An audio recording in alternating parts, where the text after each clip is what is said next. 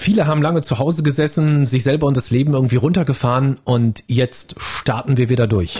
In den großen deutschen Ferienregionen dürfen Hotels und Restaurants bald wieder öffnen. Ich denke, wir können auch heute sagen, dass wir die allererste Phase der Pandemie hinter uns haben. Die Gastronomie ist ein Bereich, die, ja, der nun auch wieder Luft zum Atmen bekommen soll. Mehr Kinder können vielerorts auch wieder zur Schule oder in die Kita. Also es fühlt sich sehr gut an, wieder halt die Klasse zu sehen. Es ist wieder mehr Leben da draußen sichtbar.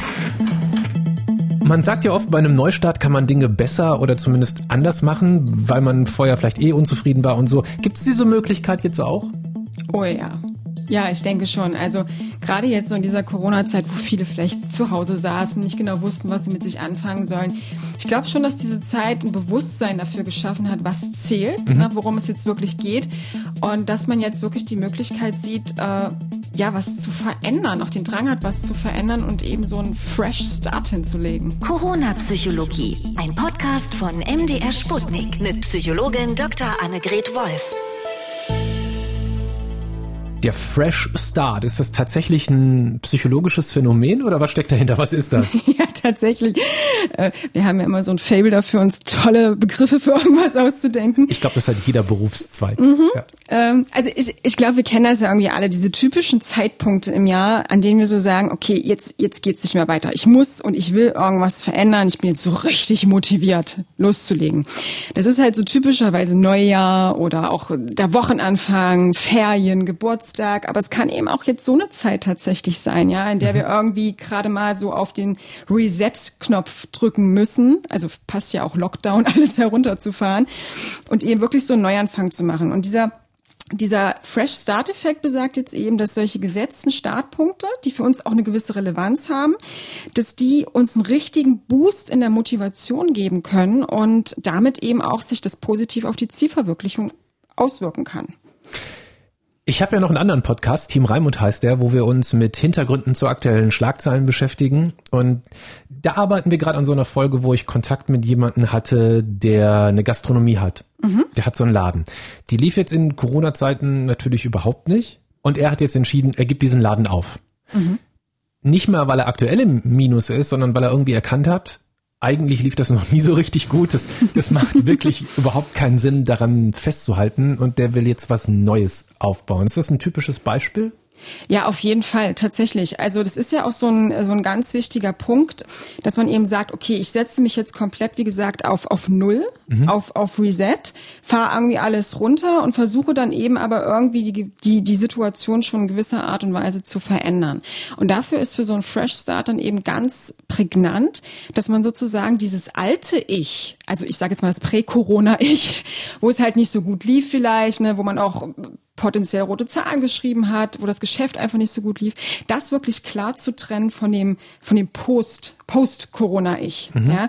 Also, dass man klar sagt, okay, so lief es, das war nicht so gut, jetzt soll es so laufen, also dass man auch wirklich den Beschluss eben fasst, da was zu ändern und da eben auch neu ranzugehen. Und dass man da einen ganz klaren Kontrast schafft, dass man sich das auch bewusst macht. Wo will ich hin? Was lief nicht so gut? Damit man aus diesen Misserfolgen auch lernen kann. Und das ist eben auch etwas, was eine Studie gezeigt hat, dass dieser Fresh Start Effekt eigentlich nur dann funktioniert, wenn man das, wo man jetzt was ändern möchte, wo man neu beginnen möchte, wenn man da schon mal Misserfolge erlitten hat und daraus eben einfach auch wirklich sagt, jetzt, jetzt muss ich was anders machen. Jetzt kann ich eben daraus lernen. Was war das für eine Studie? Was haben die da gemacht? Oh, das war eine äh, Studie aus dem Jahr 2017, recht umfassend mit vier Experimenten tatsächlich, wo die den Leuten verschiedene Aufgaben gestellt haben, wo sie auch Sportlern zum Beispiel die Möglichkeit gegeben haben zu sagen, okay, wir setzen jetzt eure ganzen Statistiken auf Null, mhm. zum Beispiel Baseballspielern, und haben dann eben äh, geschaut, wie sich das auf die Leistung auswirkt, also auf die Performance und haben eben wirklich gesehen, dass bei den Leuten, bei denen es am Anfang nicht so gut lief irgendwie und wo jetzt gesagt wurde, okay, kein Problem, wir setzen jetzt mal alles auf Null, ihr dürft nochmal neu anfangen, dass äh, das sich wesentlich besser auf die Leistung ausgewirkt hat und die Leute dann auch erfolgreicher waren. Man kennt das ja vielleicht auch, wenn man selber Social-Media-Profile hat. Es gibt ja so Leute, die löschen dann manchmal alle Posts und fangen wieder bei Null an. Das ist es. Oder ich würde ich würde es in den Alltag noch ein bisschen, bisschen simpler versuchen zu übersetzen. Ich glaube, das kennen wir auch, wenn wir beispielsweise einen Text schreiben oder blöd jetzt irgendwie ein Bild malen oder also irgendwie so kreativ sind und dann immer dran weiter basteln, dass der Text gekürzt wird zum Beispiel. Also auch bei Hausarbeiten habe ich, habe ich persönlich immer das Problem gehabt. Dann merkt man, man verschlimmbessert eigentlich immer nur noch, je mehr man macht. Mhm. Und da ist es tatsächlich oft leichter zu sagen, egal, ich weiß jetzt, was ich falsch gemacht habe oder ich habe das jetzt irgendwie wahrgenommen, ich fange jetzt nochmal neu an, dann geht's in der Regel schneller und auch erfolgreicher. Das heißt, wir können uns jetzt darauf einstellen, dass es jetzt ganz viele Firmenneugründungen zum Beispiel gibt. Könnte das ein Effekt sein? Kann passieren. Also wir haben beispielsweise nach Hurricane Katrina gesehen, ähm, was natürlich ganz enorm verheerend dort für die Leute und für die mhm. Wirtschaft war, also, also ohne Frage, dass da jetzt so zehn Jahre danach durchaus das eine Region für Startups geworden ist. Ja, also dass da natürlich auch beispielsweise Mieten vielleicht ein bisschen geringer waren, dass auch ganz viele staatliche Förderungen gegeben worden sind, auch private Förderungen. Und wenn diese Möglichkeiten jetzt auch hier bestehen, kann das schon sein, dass sich das dann auch langfristiger, nicht unbedingt jetzt direkt, aber langfristiger positiv auswirkt auf ähm, Unternehmensgründung und auch eben auf die Wirtschaft. Mhm.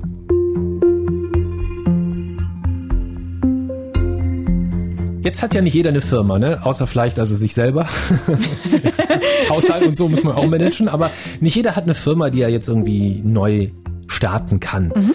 Kann man diesen Fresh Start auch auf andere Bereiche übertragen?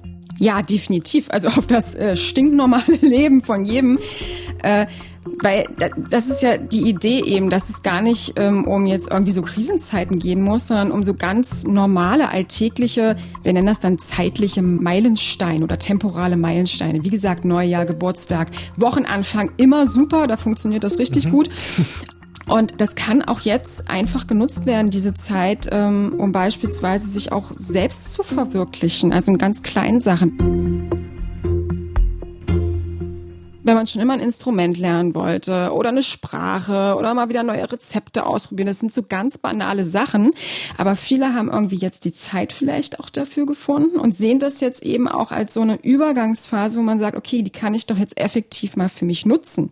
Weil wir auch immer so ein bisschen gejammert haben, wir haben keine Zeit für uns und für andere. Mhm. Und, und jetzt kann man das eben nutzen. Und um das jetzt mal auf ein konkretes Beispiel zu übertragen, setze ich mir von mir aus äh, den, den Zeitpunkt und sage, ich gehe jetzt mal wieder zum Friseur. Friseure haben wieder offen. Ja. Neuer Haarschnitt, geil, neues Leben und versuche dann eben auch das zu nutzen, um ein bisschen motivierter irgendwie was für mich zu tun. Gesünder mhm. zu leben, Sport zu treiben, irgendwie sowas. Das ist ganz interessant, dass du das erzählst, weil dass wir alle tatsächlich irgendwas aus dieser Krise gelernt haben und uns vielleicht auch irgendwas vorgenommen haben. Das scheint mir tatsächlich auch so. Und wir haben dazu auch eine Nachricht von Matthias aus Leipzig bekommen, die würde ich dir gerne mal vorspielen. Ja. Ja, die äh, Corona-Situation hat bei uns auch ein bisschen zum Umdenken äh, angeregt. Also wir werden Dinge, die wir in der Zukunft äh, längerfristig geplant haben, nicht mehr so langfristig planen. Wir werden die jetzt machen, wir werden jetzt leben, wir werden jetzt das Geld ausgeben. So reagieren wir daraus. Ähm, und auf der anderen Seite äh, wird es wahrscheinlich wird so sein, dass wir wir uns mit Freunden treffen, dann eben nicht mehr 70, 80 Stunden die Woche arbeiten, sondern vielleicht nur noch 50 ähm, und dann lieber das Leben genießen. Fällt das auch unter Neustart? Was würdest du als Psychologin dazu sagen? Also es ist auf jeden Fall eine Nachricht, wo man merkt, dass derjenige, also dass Matthias, äh, sich jetzt darauf mal besinnt, worum es eigentlich geht im Leben so für ihn. Ne? Und also ich würde auch mal sagen, 40 Stunden Arbeit reicht vielleicht auch in der Woche. Wollte es aber nicht übertreiben.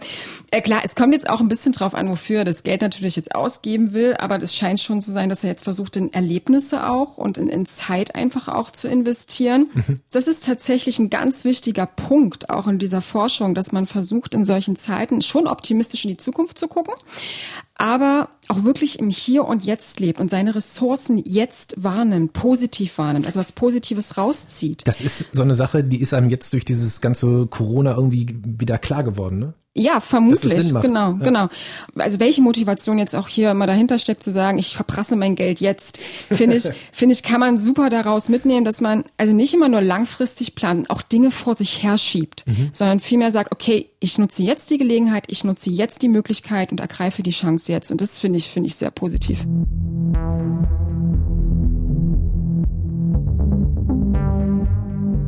Eine andere Sache, die mir aufgefallen ist, es gibt ja diese Redensart, ne? Also wenn ich jetzt fresh starten will. So, und ich mir überlege, wie mache ich das und warum mache ich das, welche Erfahrungen nehme ich vielleicht auch mit. Da gibt's ja diese Redensart, was mich nicht umbringt, das macht mich nur härter. yeah.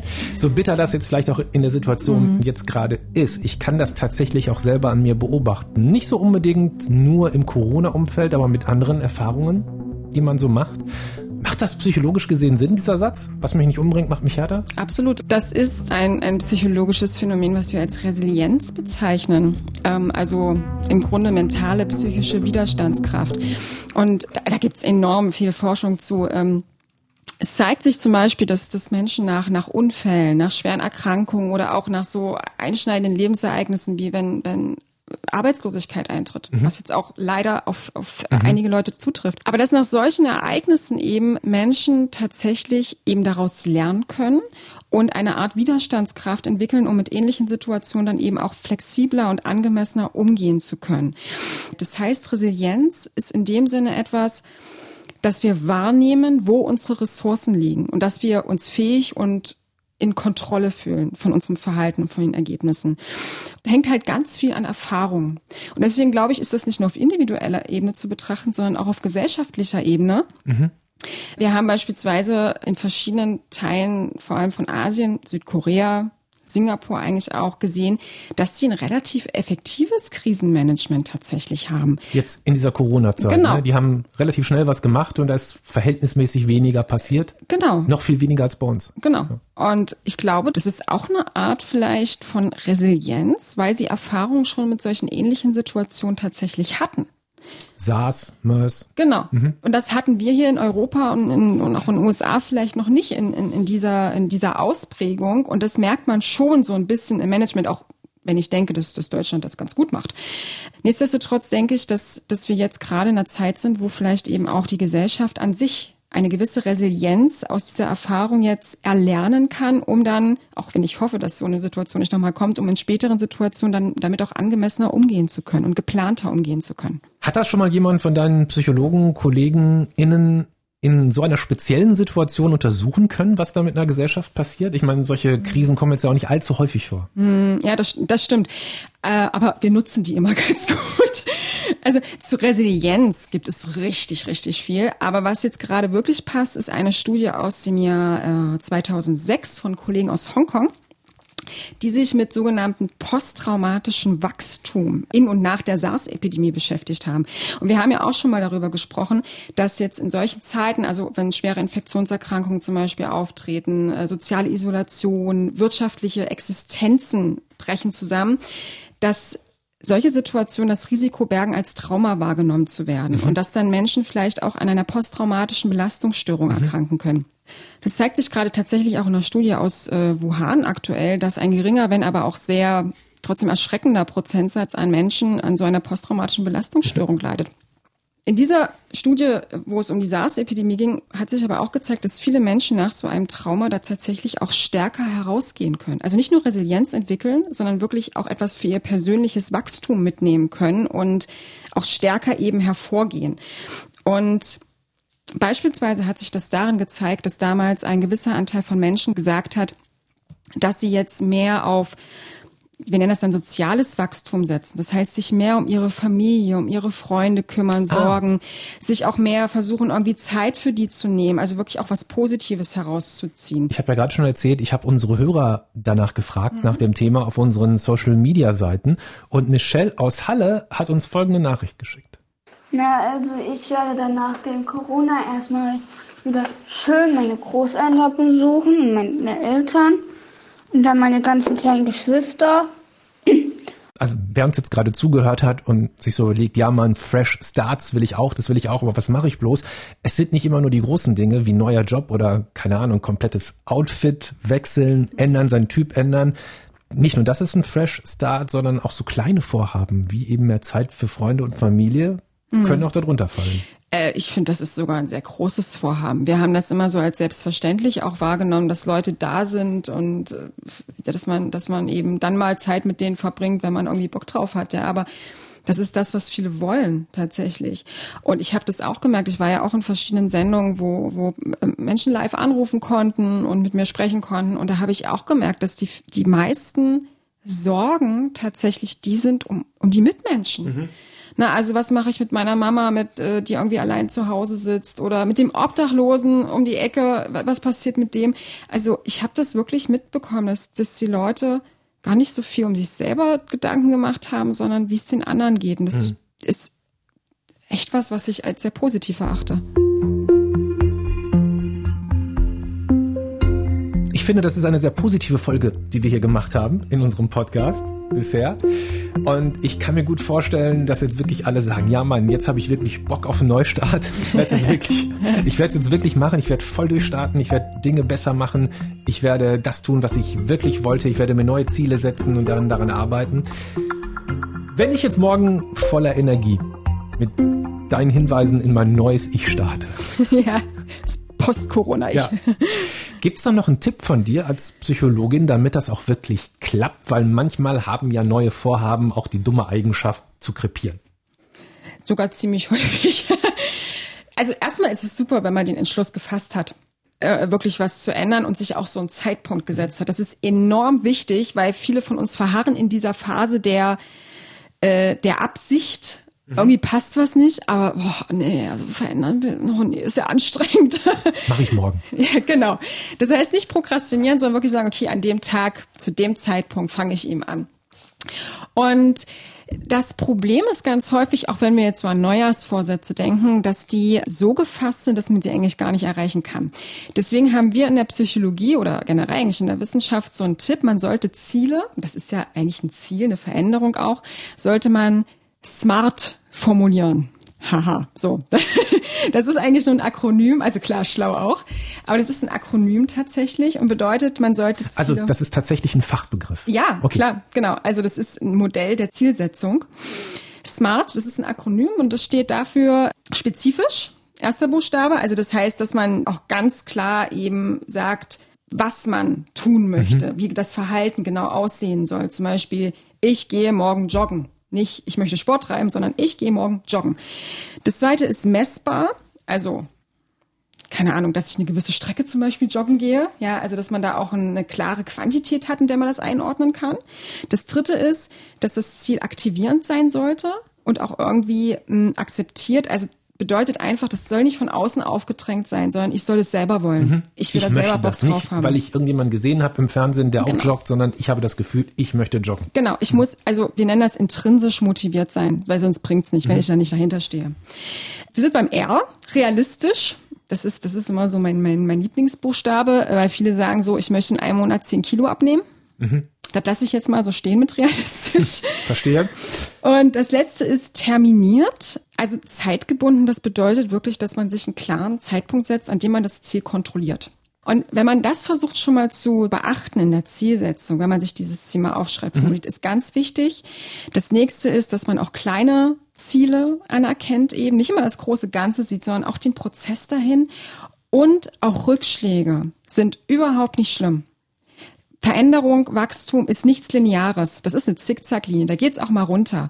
Aber wichtig ist, dass man diese Rückschläge mitnimmt und vor allem was Positives daraus zieht für eben sein persönliches Wachstum. Okay, also auch wenn das kein schöner Anlass ist, die Corona-Krise kann man durchaus nutzen, um selber etwas Positives daraus zu ziehen, indem man nämlich einen Fresh Start hinlegt. Mhm. Und seine Ziele smart formuliert. Einen smarten Fresh Start. Perfekt. Wir würden uns sehr freuen, wenn ihr diesen Podcast abonniert und uns mal eure Erfahrungen erzählt. Vielleicht hat ja schon jemand einen Fresh Start hingelegt oder ist gerade dabei. Immer Einfach mal schreiben über sputnik.de. MDR Sputnik ist der Sender, der diesen Podcast produziert. Über sputnik.de, da gibt es eine E-Mail-Adresse. Dankeschön, Dr. Wolf. Gerne. Corona-Psychologie, ein Podcast von MDR Sputnik mit Psychologin Dr. Annegret Wolf.